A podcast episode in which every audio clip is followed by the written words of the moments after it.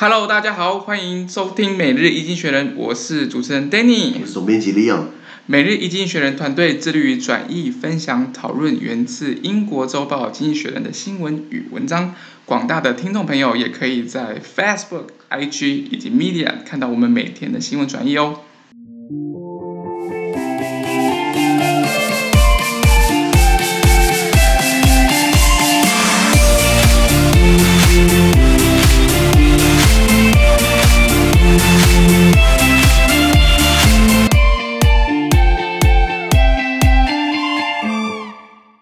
今天我们要来看这一周下来《经济学人》截取出来的大事件。首先，我们来看到的是十月二十六号星期一的新闻，而这一天的新闻也会出现在我们每日一经济学人 Facebook、IG 以及 Medium 第两百三十一 p。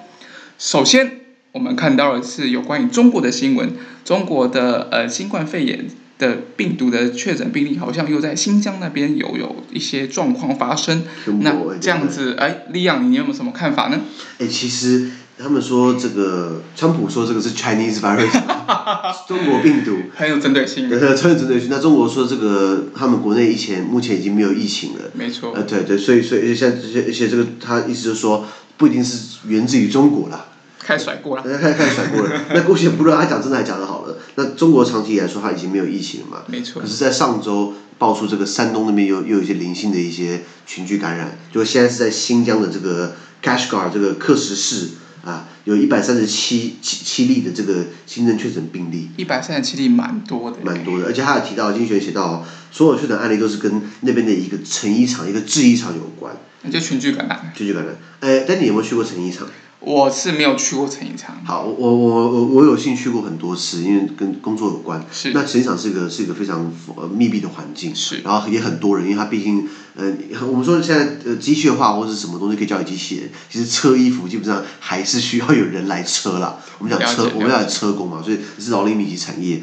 呃呃，你可能在衣服的这个，你可能在布料的这个染这个整烫啊，在染色啊，或是在这个这个检验这个布料啊。或者是在，或是运输啊，或是呃呃，或是在贴布绣一些绣花，可以交给机器。可是在把衣服各个部位，我们讲前片啊、后片啊、帽子啊、呃这个这个呃袖子啊，啊、呃，就是这个这个这个底端的这个这这这个这个环身的这个布料，把它拼在一起是需要人在车的，所以这个劳力密集产业，所以群体感染发生其实很恐怖的事情。那呃，我其实已经一段时间没有去中国了，以以以以前也是。常去在中国，不过也是因为新冠病毒，我们我们离不开台湾，所以刚好我们创立了美丽经济学人，又在业配，又在业配，这这这也是刚好有有有这个因缘机会巧合，所以呃我们还在观望出，因为三我们本来真的以为中国没事，可是中国现在对于外来外境外进入的人，如果像我像我我是台湾人要去到中国去，我们一样要十四天嘛，也是要十四天隔离，是是要被关十四天的，你尝试看看自己不要出门三天。然后，然后，然后网络很慢，然后你还要翻墙的话，然后，然后东西也没那么好吃，你不会想被关十四天嘛？所以，就让我们还是很归在台湾，是因为这样子啦。那台湾生活也蛮舒适的。对，所以很感，就是台湾防疫成功，其实我们非常感谢各界的一些帮忙。没错，没错，我们也是很多努力，当然不是说只有那个像卫生部长陈时中，也也不是说只有一一一两个人努力，是全是全台湾很多人的努力之下。没错，没错。对对，那那今天这个群聚感染，听说中国政府好像要把这个整个城市的所有人都拿来普筛一遍。哦，他们很喜欢普筛的感觉。普筛，对对对。那那那不是很之前爆出来是中国输出给呃出口给国外的一些一些这个，不是不是病例，这个输出给国外的一些这个这个 kit，这这个这个这个快筛的这个这个检验试剂不是污染过吗？所以 或者是有一些不准的状况。可 是不准状况之下，可是不管怎么样，我们本来以为现在疫情的这种正正阳已经跑到了这个印度啊、美国啊、欧洲、欧美那边去，就中国香港这边又有了，你知道？又有很。急迫小型的一些复发的状况。对啊，对啊，所以经济学下标题就是，就比如说卷土重来，所以我们还是继续看下去。我们继续看下去。没错。好，那我们第二篇新闻，哎，一样是聚焦在我们的亚洲。那我们看到是比较金融跟企业方面的问题哦。那我们看到的是南韩企业家李健熙，他的三星集团是怎么样成为呃，他们成为带领成为全球电子巨头，然后当然在有就是在过世的一些情况之下。可能未来三星集团的走向会有什么变化呢？李昂。对，他是讲到，我记得他说李健熙他去世嘛，享年七十八八十岁。对。那呃，他因为自从发生了心脏病，二零一四年发生心脏病，他已经住院六年多了。住院六年。这怎么怎么怎么怎么怎么怎么住的啦？医药医药费，我相信他们家是 没有问题，没有问题，把医院买下来包下来没有问题。三星好像有自己的医院啦。对，他就住三星医院。可是你可是你想住三星医院嘛？可是你想，如果想住院住六年多，那很没有很没有。人性尊严的，是的。对，前总统李登辉过世前不是也是卧病在床一段时间吗？是。好像他是李登辉好像是七月三十一号过世嘛。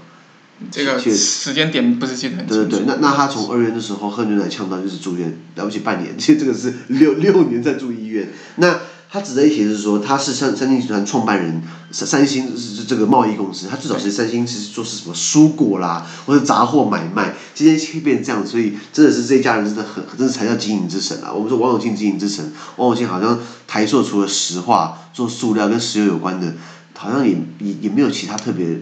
卓越的部分，你有没有发现？就其他的转投资的领域好像没有特别的突出。HTC，我他的他的后代王雪红搞 H C C 是最好的例子啊。就是我我我以为他继承了，我现在帮很多股民说话，我们以为他继承了经营之神王永庆的血脉，就发现也是搞得一塌糊涂。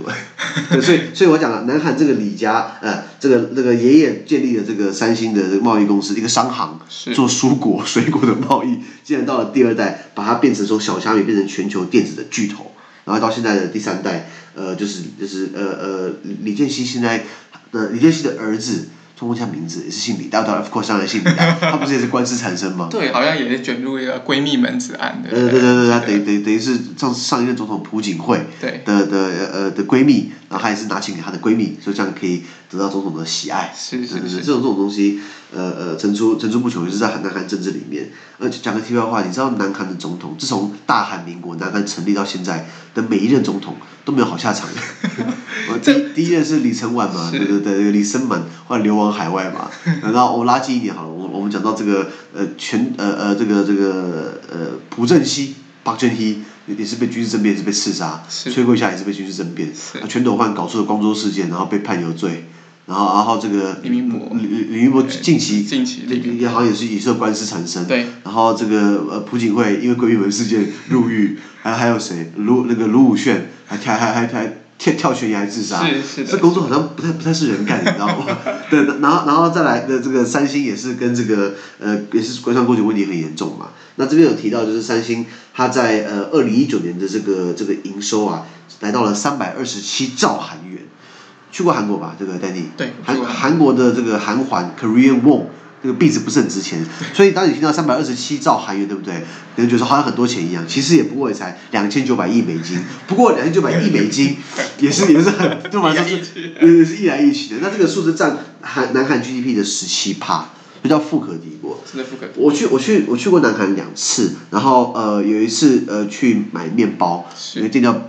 巴 Paris Baguette 就就是就是巴巴黎的这个长条面包，就是这个品牌。就后来我还发现神仲开的，所以他今天不止不不只是做电子的，还不止刚刚我们讲的医院，他连民生用品他也要掺一脚。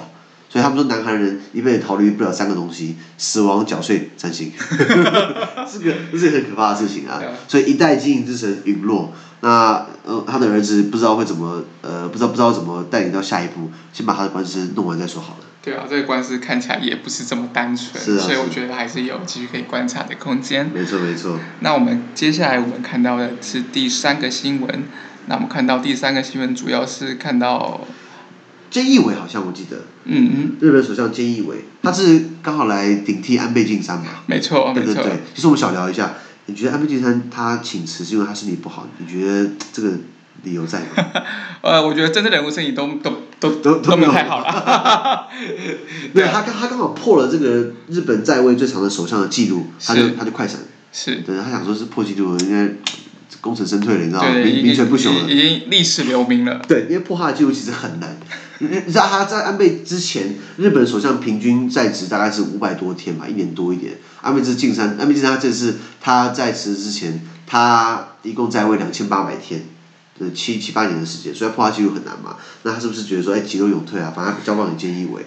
那菅义伟他背景其实蛮坎坷的，他是来自秋田，是，这不秋田犬嘛？秋田阿 Kita，他家里是农夫，他不是他不是士大夫出身的、啊。我们讲的安倍安倍晋三，安倍他的外公也是首相，他老爸还是外交大臣，对不对。然后安倍的老婆是森永家族的千金啊，因为是个森永牛奶糖，就就是那个森永家族，哇，要求啊！那然后还有这个他的副首相麻生太郎，啊那个阿寿大佬。麻生家族也是日本五大家族之一。我靠！那麻生他是副首相兼财政大臣，管钱的嘛，对不对？你还有鸠山家族，就鸠山由纪夫。嗯，这样他爸爸叫鸠山。忘记名字，对不起。那那他爸爸鸠山由纪夫的爸爸就是创立了日本自民党。对对对，创党元老。创党元老，所以也就是说日本是几代家族在，也是这几代家族在玩啦。对，那所以今天会让菅义伟来当，是因为我在猜啦，没有人想接这个缺啦。日本是什么问题？奥运没有办成，花好好多钱来维持这些场馆。没错没错。再来这个日本老年化，呃，少子化。对不对？然后，然后现在劳动力不足，劳动力不足，嗯、然后，然后又又是不欢迎外来移民来补充那个劳动力，然后还有就是中国又崛起嘛，然后日本区域的霸权，是啊是啊，所以日本接下来只有问题。然后我们讲的失落的呃失失落的二十年，我看现在变失落了四十年了。对，确确确实，安倍晋三在整个任期内，其实有一些经济表现，其实是。有目共睹啦，所以他才会。不，我们讲安倍三支箭，后来经济学有一篇文章刚好提到安倍三支箭。其实，在我们的上一次读书会，没错，专专我们的专班英文讨论专班在讨论这件事情，所以鼓励大家参加我们的这个全英文导读专班，因为我们专班可以很实际的用英文来讨论很多经济学人写的新闻跟时事议题。上次我们读书会讨论到安倍的三三支箭，对，那不成功，其实呃，这个这个这个叫做呃错不在他啦，其实日本的国内的情况比较稍微的呃复杂一点点。那呃，可以大概讲个短的，就是他安倍晋三在三支箭射出去的时候，他搞出了消费税，还调还调两次。本来日本好像是三趴消费税，他们涨到八趴，然后最后再又涨一次，涨到八，那不是十趴。呃呃，Danny，你觉得消费税这个东西有没有用啊？消费税这种东西，其实就财政工具的部分啦，就是会会有它的用处，但也是也会衍生出来一些弊端嘛。没错，那那那消费税可能大家不了解，就是说，今天我我们买呃买一个麦香奶茶好，对不对？你今天我们去 seven 买是十块钱嘛，那其实你可能付了一块钱，五五趴吧，零点五零点五块钱的这个税给政府，所以为什么我们说中华民国万万万万岁？其实每个国家都是这样，政府要课税课消费税。那如果今天呃呃，消费税是对课下去的话，等于是所有人都要缴，所以你每消费一次，就是在赞助国家政府。好，那可是今天消费税是全民都都是一样的状况，都税率，那这个对穷人没有利啊，因为你对郭台铭，你把它涨，你微商奶茶从十块变十二块，对你跟我有影响啊。对郭台铭来说没有影响啊，他说哎还是很便宜嘛，哎 怎样都很便宜啊，是不是？所以消费者等于是在惩罚穷人。那安倍晋三的道理就是说，他消费者可以呃只要有人消费的话，等于是会会有更多税收，进而可以做更多的这个长照啊，或是医疗保健等等需要。所以可是这个确实在安倍三支箭射出去的时候是一个很大的阻力啦。没错。Okay, 没错。那我们拉回来今天讲的这个这个菅义伟首次他上任啦，他要在国会发表演说。那最重要就是第一个，首当自己新新冠新冠病毒的疫情嘛。那日本虽然比不上台湾的防疫这么有效，日本的这个后生后后后生大臣，后生就是呃很很厚的厚，是生命的生。那这两个字在我们的理解是卫福部的概念。那么后生大臣一开始不是也是乱搞一通，很强，对，很强嘛。然后那个什么游轮公主号就是变成移移动的移移动的棺材，移移不是棺材，移动的温床，移动的病毒温床啊，这样子，是是是，对不对？所以所以所以所以呃呃，可是日本还是相较欧美好了。他的防疫算是成功的，不过呃，菅义伟才刚上任之后，他就呃，日本政府有一个科学也也科学顾问团，等于是有学者科学家的一些一一些专长，等于是给日本政府建议。那菅义伟呃才刚上任没多久，他就把六个人不让他们续聘，不让他们提名，因为这六个人在过去曾经批评过安倍政府。那菅义伟以前是安倍晋三的内阁官房长官，就类似内阁的秘书长好了。那那等于是他等于是怕呃这些人眼中钉，过去给安倍晋三麻烦，所以他等于是不给他们继续任命。那那到那这这个举动就被批评他是在干预学术自由等等，或不尊重专业。那那目前很多疑问是提出说，过去习惯在背后操盘当幕僚的菅义伟是不是可以胜任美光灯？因为你当那个官房长官。呃，跟当首相不一样啊，首相面对首相需要面对很多镁光灯，需要面对很多外界质疑，但是他看起来又有一点憨憨的，那只是看个人个人感觉。有一些公关的议题是需要去面对的啊。对，没错，所以那时候的呃，他第一次的初登场，在日本国会的开业的质询的发表演说，等于是对他有一个一个一个考验，我们这样讲。了解，那日本的状况我们可以持续在观察。继续，我们看到了周二的新闻，周二的新闻就是从呃十月二十七号周二。我们第两百三十二剖里面所截取出来的新闻，首先我们看到的是美国股市的下跌，当然是因为啊新冠病毒疫情的关系以及纾困案的一些状况。那利昂这边跟我们分享一下呢？哎，就是现在很多行业因为疫情的影响，没办法有正常收入，也没有办法呃资金流现金流不够赚不过来，那势必需要靠政府的这个补助或者纾困，不然他们就要倒闭。那一个人失去工作，他影响到这个家庭，你有发现？不是说单纯一个人，可能后面还有小孩要养，还有就是上面上有家老，下有小呃呃小孩嘛，对不对？怎么讲那个成语？哎，这个成语我们会后补充给大家了。反正这上面有老的，下面有小的，我是说是这个意思的。那那么呃，所以政府纾困是各各国都在做，台湾政府也在做。是。呃，插一句话，我们台湾政府花了好多钱，我们拨了一兆。五百亿台币，对，就是我们一年总预算的百，一年总预算百分之五十四，哎，是，对，没错，这钱以后我们要还的，不是可以再印钞票的。不过 anyway，那那美国呃那时候也要谈纾困嘛，在选前十月份的时候闹得最凶。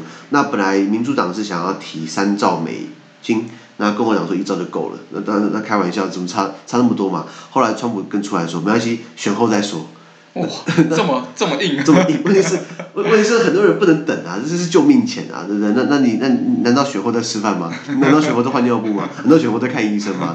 对啊，所以呃呃呃，那如果今天川普没有选上，那是不是从现在他到他下到到下一个拜登，如果拜登选上的话，是不是到拜登上台之后，呃、宣誓就职之后再开始纾困吗？那是明年一月二十一号哎。那完全来不及。那完全来不及，也就是说，有可能是不是某种程度在逼大家投川普？因为如果川普十一月三号选上，对不对？马上通过。马上通过，哎呀，纾困。所以这其实有有点政策性的在在在在买票。绑架。对，只是不管怎么样，美国股市下跌，因为股市一个经济体的一个很好的一个指标。指标。那那这个新冠病毒病例在美国持续上升。然后一样缺乏联邦政府的纾困跟计划，等于加加剧了人们对经济的前景的堪忧。那旅游产业，尤其是旅游产业的股价市值在下跌。我记得在这个捷运忠孝复兴站，就是那个复兴北路跟忠孝东路口，以前有一个雄狮旅游的一个一个点嘛。一个旗舰店。一个旗舰，其实旗舰店哦，哎，很漂亮嘛，对不对？非常漂亮。现在好像不在了，好，好像撤了啊，不是，我不确定。我我我昨天经过没看到，是不是是不是呃旅游业在台湾也受很大的影响啊？一一定是受很大的影响，就是尤其是旅游业，其实是海啸第一排，海啸第一排，大冲击。对对对对，那航空业呢？台湾的航空业？航空业确实在台湾倒是以全球航空业来讲，其实算是。模范生，我我们算模范生，我们算模范生，因为我们小我们的经济学小学堂好像有提到，呃，这个我们的呃国家航空公司这个长荣以及这个国际航空公司长荣跟华航，我们很快速的不载人，我们改造货物，对不对？对，我们马上货物，而且我们的货物的能量也是够的，啊、所以我们在这个疫情的情况之下，我们是少数。在第三季开始获利的航空公司。那我们的货物，我我们送什么东西出去啊？口罩。我们主要应该是送一些电子零件产品跟直通的一些零件。啊、刚好疫情的关系，使得这些电子需求电子零组件需求很强。嗯嗯、这在我们的 YouTube 影片第二集。没错。讲这件事情，对新新冠病毒对经济的影响。没错。没错没错。对啊，那这经济学写到就是，美国股市下跌，连这个标普五百 S M P five hundred 这个 index 一个很重要性的指标，它也在盘中呃交易下跌了二点八趴，是九月初以来最高最糟糕的一天。没错没错。对啊。所以这个呃股市确实是影响到很多经济的一些情况，也是一个指标。那么后续也继续可以去观察这样子的状况。首、so, 第二个，我们来看到的是南美洲的一个智利。那至于它有一个同意修改宪法的一个情况，那这个宪法，我、哦、当然需要请那个法学的一个读读读读过读过一点法律书了。这个智利南美洲，你知道智利很长嘛？是一个对，智利很长。长条性国家。长条性国家，如果今天你要去智利呃呃呃环岛的话，我建议你还是。不要从北到南，从东到西就好了，不要来啊走好久啊。对，那智利过去其实呃也被军人呃呃独裁统治过，是。呃皮这个 Augusto Pinochet，我们讲皮诺皮诺切，他是靠军事政变，呃当然美国支持，美国支持他是因为他他反共，对美国来说，在冷战时期，只要你反共，你就是好人。那不管你是不是呃呃呃军事强人，呃，我讲难听一点，蒋中正也是啊。老实讲，老总讲讲军军阀。对对对对，老讲就是军阀嘛，过去时代。所以所以他在台湾呃呃当总统，基本上那时候也没什么选举嘛，他一个人当的时候，他是军大大军阀嘛。那那那呃，美国过去还支持南韩的朴正熙，就是朴槿惠的老爸，朴正熙朴正熙，他也是军事政变夺权的。所以，不是对美国来说，你只要反共，就是你就是好人。那皮诺西他只以前呃强呃呃很很强势统治之外，他还消灭了很多毒枭，很多很多很多，以前以前很以前做毒品的什么古柯碱海洛因都被他杀光了。然后那些人在逃到了哥伦比亚，然后在哥伦比亚另起炉灶，因为哥伦比亚很多丛林，他们可以躲在里面，然后再把它走出去。啊，如果你们看 Netflix，网飞 Netflix，有一个系列叫毒枭 Narcos，前面第一集就在讲说，其实哥伦比亚毒枭都是从都是都是从智利上去的，对对 对，这这只是看 Netflix 可以学到一些一些一些背景，但是不管了。那皮诺薛过去他在呃当家的时候，他那时候订定的宪法是一九八零年代订定的宪法，呃，这个有点。过度是市场导向，或者是炒对对市场是有利的，尤其是像一些比较很重要的民生的一些资源，我们讲的医疗健保，我们讲学校，或是养老退休金，这些都是由私人公司所掌握的。那私人公司最主要的目的是什么？做慈善，当然赚钱了，不要做慈善。所以基本上，你今天你的医疗健保。你他们像台湾健保是亏钱的嘛？是。对，那台湾的这个养的养老退养老退休金更不用提了，劳保健保不管什么保好，都都是在赔钱的。劳保我们讲劳保不是快破产了嘛？没错。所以可是，如果今天你是一个呃企业来 run 这些东西，你觉得他们可以让它破产吗？当然不可以啊。对，那是不是有人要牺牲？那牺牲的牺牲是公司还是百姓？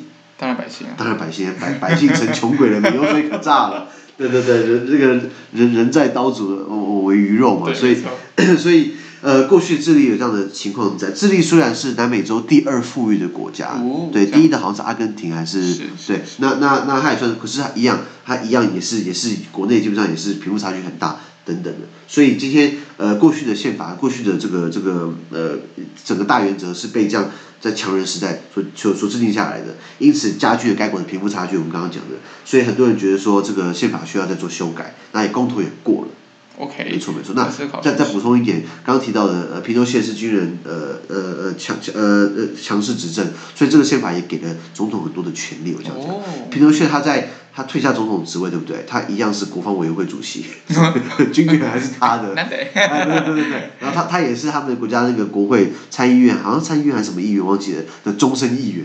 还要这样子，还要这样子搞，对对对对，所以所以难怪他们要修宪，是不是？是不是？对啊，所以有这些状况，也也许是民族政治或者一些政府体制需要去面对的一些议题。没错没错。那最后我们这一天看到最后是第三篇，看到是英国跟欧洲啊，又是利昂的这个强项啊，托托啊，最喜欢的议题。对，看到欧洲之星的一些不一样的状况，好像更。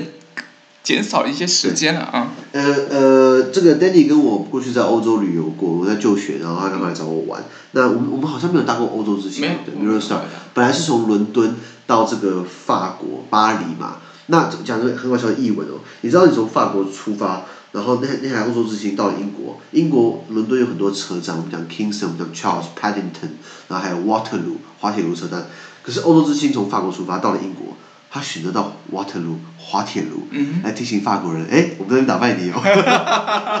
有这样子寓意啊？有这样的，有这样的，没有啦，可能是巧合，可是我觉得是故意的，因为伦敦有这么多车站，为什么你要偏偏让法国来的车到了滑铁卢提醒他们，我们在滑铁卢干掉拿破仑过来？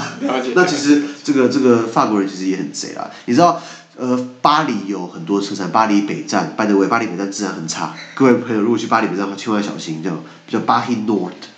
Paris North 就是北站，治安很差。那巴黎还有巴黎 L'Est 就是呃东站，还有巴黎松塔呃中央车站等等的。那那这个呃呃巴巴黎的东站会接应从德国来的这个列车，是对火火火车高铁。结果然后德国人到了呃从德国搭火车到了巴黎东站，然后一出站对不对？那条那条路那条那条那条大道那条路叫做叫做。一九四五五月八号大道，德国投降。欧洲欧洲人的幽默嘛。大家真是。大家那这在在在在搞这些小动作嘛。对对。那其实欧洲之星本来是伦敦、巴黎，然后现在他把它开到这个阿姆斯特丹去。是。呃呃，等于是呃，因因为呃，阿姆斯特丹到伦敦是一个很密集的航线，对，一年差不多有四百多万人在这边穿梭，哦、对，那那那那那今天如果今天你你用铁路的话，是不是比飞机简单多了？飞机还要 check in 啊，还要过安检啊，那还要等啊，飞机天气不好还要 delay 啊。其实欧洲的铁路基本上是全世界第一吧。就就就是就串联起来，相当发达。相当发达。那那这样的弃婴，其实那欧盟在后面也是做了很多的推动，希望大家各国之间可以让铁路更发达、更密集。记不记得在十年前，那时候格陵兰、格陵兰冰岛那边有火山爆发，是，结果火山灰啪就把整个航空打乱了，因为航线都看不到了，就就它它不能飞了嘛。所以一颗火山，你那那火山爆发，你觉得是可以控制吗？没办法，可以控制好就好了嘛。所以他们还意识到说，如何取代这样的一个这个这个这个这个航那个航空运输，航空运输，那等于是铁路或陆路运输要发达。所以这样的气势下，现现在可以开始收割了嘛？就是以前十年前发生的事情，然后然后推动这个铁路要要更加铁路运输网要更密集。就今天我们看到欧洲之星，等于是直接到了这个这个这个阿姆斯特丹去，中间还有经过比利时。更重要的是，他们还有协议，就是不用再过什么边境检查，你又少掉少掉很多时间，让整个整整个旅程不过四个小时，也其实很快。你睡个午觉看本书，诶，你就从荷兰跑到英国去了，穿过英吉利海峡。OK，可是很难过的是，不是很难过，很尴尬的是，这个英国要脱欧了。对。那这个原本铁路运输这么发达的事情，要要要大家有人口自由流动，那那难道这个英国人到了欧陆和欧陆人去，欧欧陆的百姓到英国去，还要边境检查吗？所以我我相信有时候会有一些特别协议产生，可是这这这个这个这个这个工程的完工很尴尬，因为十年前他们开始做这件事情的时候，没想到今天英国会脱欧，是不是？所以说我们讲了，计划赶不上变化，变化赶不上老板的一句话。听过吗？听过吗？了解了解。那那还有趣，还有一点就是可以可以可以再补充的，你知道英国的铁路其实是高度的民营化。嗯哼。对，台湾绝对没有这样子。没有。台台湾高铁号称是 BOT，结果我花了纳税人的钱嘛，本来说很多很多钱。真真是，这是这是这是把，一起刮百姓的钱，你知道吗？这是官商勾结最好的例子。对，然后还卖那么贵，对吧？其实我们的高铁票算便宜啦，只是我不开心的是，我们高铁票后面有很多官商勾结的问题，然后一直在增值，其实这样也不是不对的。可是，呃呃呃，国外像日本好了，日本还有这个英国，他们的很多铁路运输其实是高度的的这个 BOT 啊，就是呃政府让发包给百姓，呃，这个民间公司去做这个这个工程，然后就把它呃建立起来，然后可能三十年之后把它收回来，等等的。那呃哦，那当然呃，虽然英国有这方面的的的铁路自由化民营化，因为自由化民营化等于是让民间来做，民间比较有弹性，政府单位绑手绑脚的，对不对？那那日本的那个呃东东京的那个铁路，对不起，这个那个日本的这个捷运。不是捷运啊，这个这个 轨道干线，想到对的词，轨道干线其实也是高度民营化，不是吗？我记我记得好像东京的地铁好像有三四家公司。对，三四家公司一起铁一起运作的。一起运作的，可是，然后然后然后然后有些站，特别是到不同公司去，可是还好他们有有一票通了，不然你还要换票很麻烦嘛。所以呃呃，尽管有很多很多硬体的这些。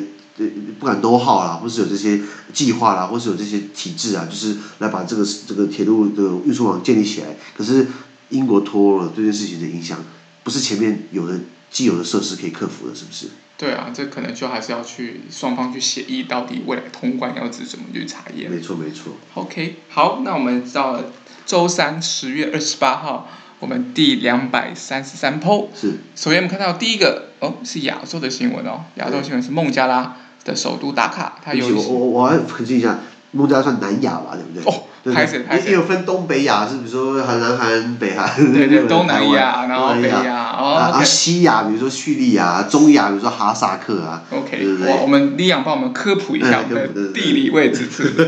好，那我们回到打卡，那打卡有一些呃法国的一些不一些冲突，不知道这你怎么看呢？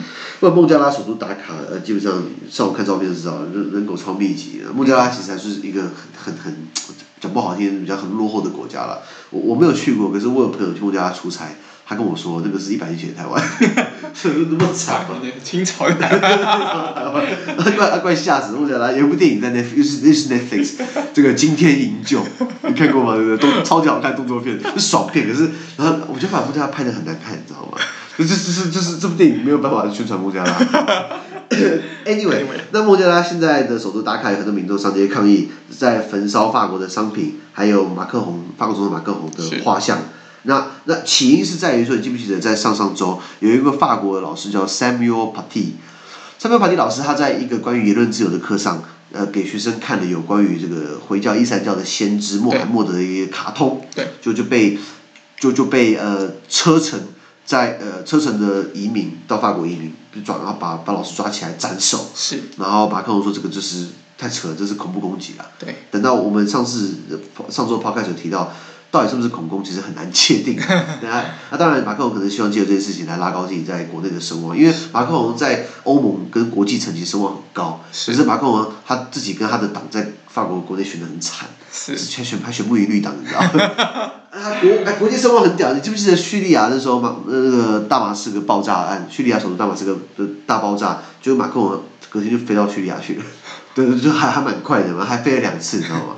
那拉回来，那今天这这么多民众在在在烧法国商品，我相信烧的应该不是什么 LV 包包，那烧的是烧 A 货，好不好？对，那然后呃呃烧马克龙的画像，来来然后来来来来来抗议马克龙，就是就是要要捍卫这个这个所谓言论自由，而进而让这个呃进进而某种程度来来这样讲好了，呃马克龙希望捍卫言论自由嘛，那。等于是支持，就是为什么言论自由的课不能放穆罕默德的画像？对，对，那回教徒不开心啊，说你怎么可以玷污我们的先知？嗯、那呃，孟加拉是回教国家，这个这是这小常识啦。是。其实孟加拉，你知道以前在一九七一还一七三年，一九七零年代以前，它是东巴基斯坦。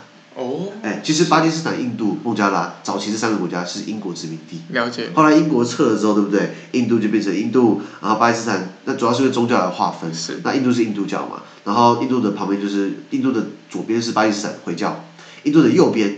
孟加拉。诶，孟加拉不是，不叫东巴基斯坦、嗯、，East Pakistan，、嗯、是真的。然后，然后，然后他们也是回教。就后来就是就是印度开始在背后怂恿，就是因为印度这样等于是被两个巴基斯坦包包夹，包夹，他等于是在鼓励孟加拉，哎，你们要不要自己独立啊？然后这个孟加拉说，咦，对，我们干嘛缴税给西边的巴基斯坦？然后然后那个巴基斯坦那时候东东巴基斯坦要独立，然后那个巴基斯坦想要派兵，就印度卡在中间，不派不不让你们，不让过，不让过，不让过。然后就说如果你打。孟加拉，我就要支，我就要帮穆加拉，那最后穆加拉独立出去是这样来的。那穆加拉开始回教国家嘛？OK，呃，所以呃，等于是他们不开心马克宏，要要要要言论自由之名来玷污他们的先知。那除此之外呢，这个土耳其总统埃尔多安，他也快掺一脚，他也力劝这个土耳其民众来抵抗，来来抵制法国商品。你知道土耳其人超爱买 LV 包的吗？这我倒是不知道。之之之前那个那那那个里拉。在暴跌，对不对？等于是，然后那个精品店的价格没有更新，就是说你可以用很便宜的钱买到爆爆买很多 LV 包，就是狂买，你知道吗？所以，所以，所以，那那埃尔多安也是一个威权政体啊，我我我了解，所以，所以你又看到了言论自由是不是又怎么讲？每个人的。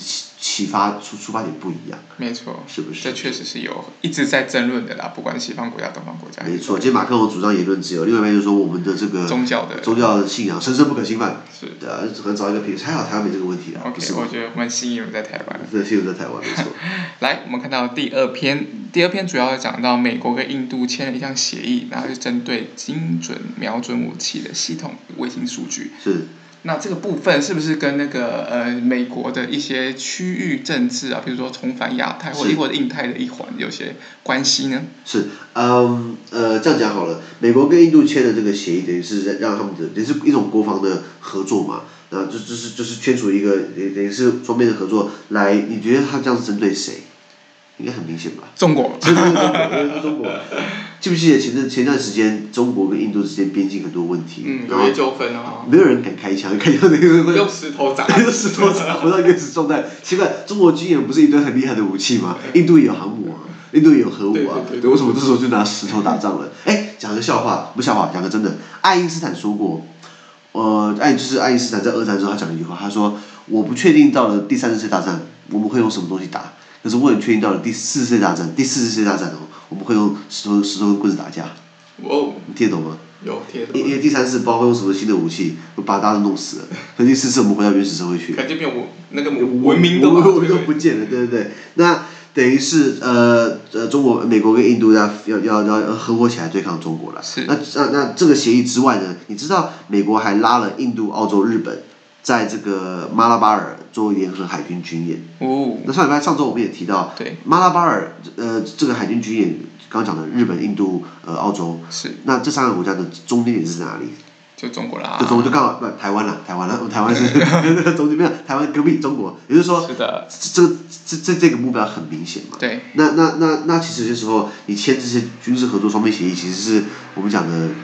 摆呃摆好看的啊，有有有是这种象征意味在，因为今天我们讲合约签了，当初这个二战时期，这个波兰德国入侵波兰，波兰去跟英国法国求救，然后说说哎这个你们不是同盟国嘛，英国法国好我们来救你了，就。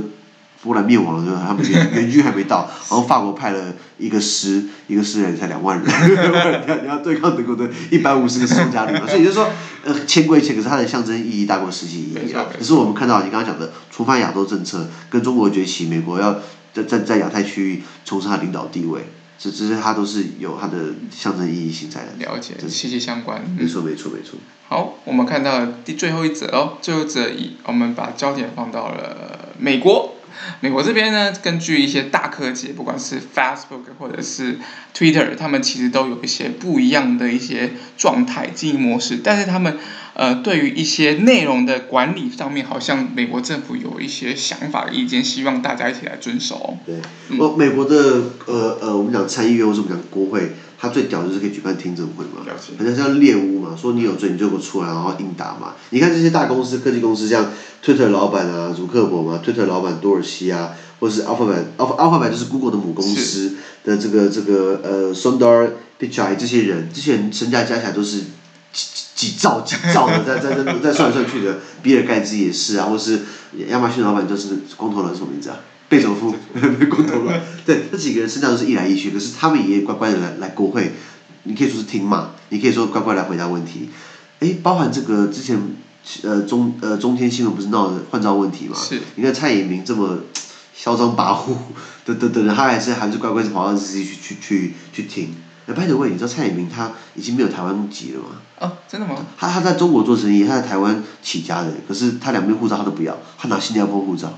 哦，果然是商业商人无国界，商人无国界，很聪明耶，无祖国。呃，对，不不，扯远了。是。那那拉回来，今天这些科技大佬，对不对？这则新闻在讲说，科技大佬他们要跑到美国国会去，而不是去喝茶聊天的，是去呃听证会里面来探讨，就是他们对于这些 这些些生成内容，这些这些这些社社交平台、社群媒体的生成内容，他们到底要不要负责任？美国有一个叫通讯规范法法案，就是 Communications Decency Act。Decency 就是讲一个人到底是，decency 怎么翻译啊？Decency 呃，像是一一个人有没有好好的表现，一个人行为举止呃呃呃庄不庄重，正不正当？也就是说，这些通讯内容到底是不是一一个一个一个适当的内容？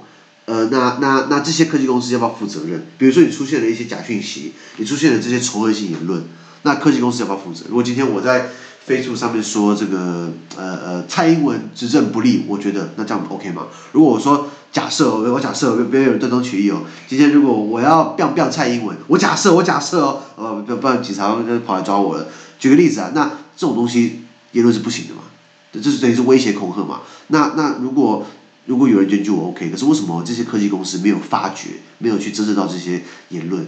再举个例子，呃两年前在纽西兰有一个。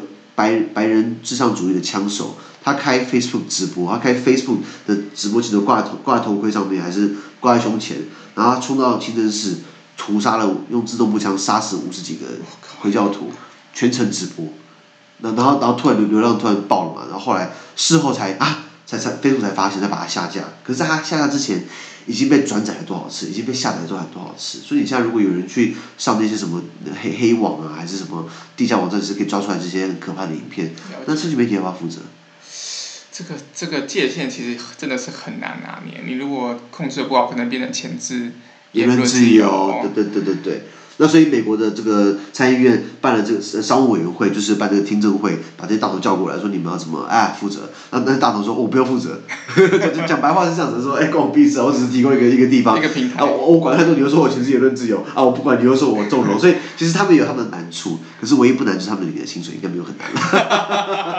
对，钱钱钱永远不会太对对对对对啊啊啊！这个通讯 decency 这个这个 communication decency act 已经有一段时间了，所以有可能在下一届政府。上台，就是呃，拜登如果如期选上了，因为民调他现在呼声最高，如果他选上的时候，那这个条款可能会有变动。所以，如果这些社群媒体他们需要想要规避责任的话，他们不得不啊更广泛的来管控好自己的平台。对啊，这个平台的管理确实是很重要的课题。不过，我有感觉这个平台有到呃呃有越来越聪明了，因为呃才才不久刚刚，Danny 跟我我们想要在我们的粉钻上面推广我们拍的这个 YouTube 频道，讲美国总统大选，结果他被禁止刊登，因为选前因为民调封关了。所以我们想要拍一个讲美国的选举制度，Facebook 也不让我们碰他到底怎么怎么侦测到的？Well，这可能就是他们的演算法。演算法对不对？对啊。对啊对啊对啊，所以所以慢慢来慢慢来，毕竟这些东西是最近才几年才串起来，不是吗？算法还是需要去时间去让各各界可以有一些充分讨论的空间。没错。我相信这应该是比较好的状态。是啊是啊。好，那么本周上半部每日一经济学人 Podcast 就在这边，而明天还会有其他不一样的新闻，重大新闻一样提供给大家。那对于本周新闻任何想法或想和我们讨论的话，都欢迎在评论区留言哦。想跟我跟 Danny 面对面聊天讨论的话，都欢迎参加或支持我们的中文精选文章读书会以及全英文导读专班哦。资讯都会提供在每日易经济学的 Facebook 粉专，请大家继续关注我们的 Podcast、Facebook、IG、YouTube 和积极 Media。感谢你的收听，我们明天见，拜拜。拜拜。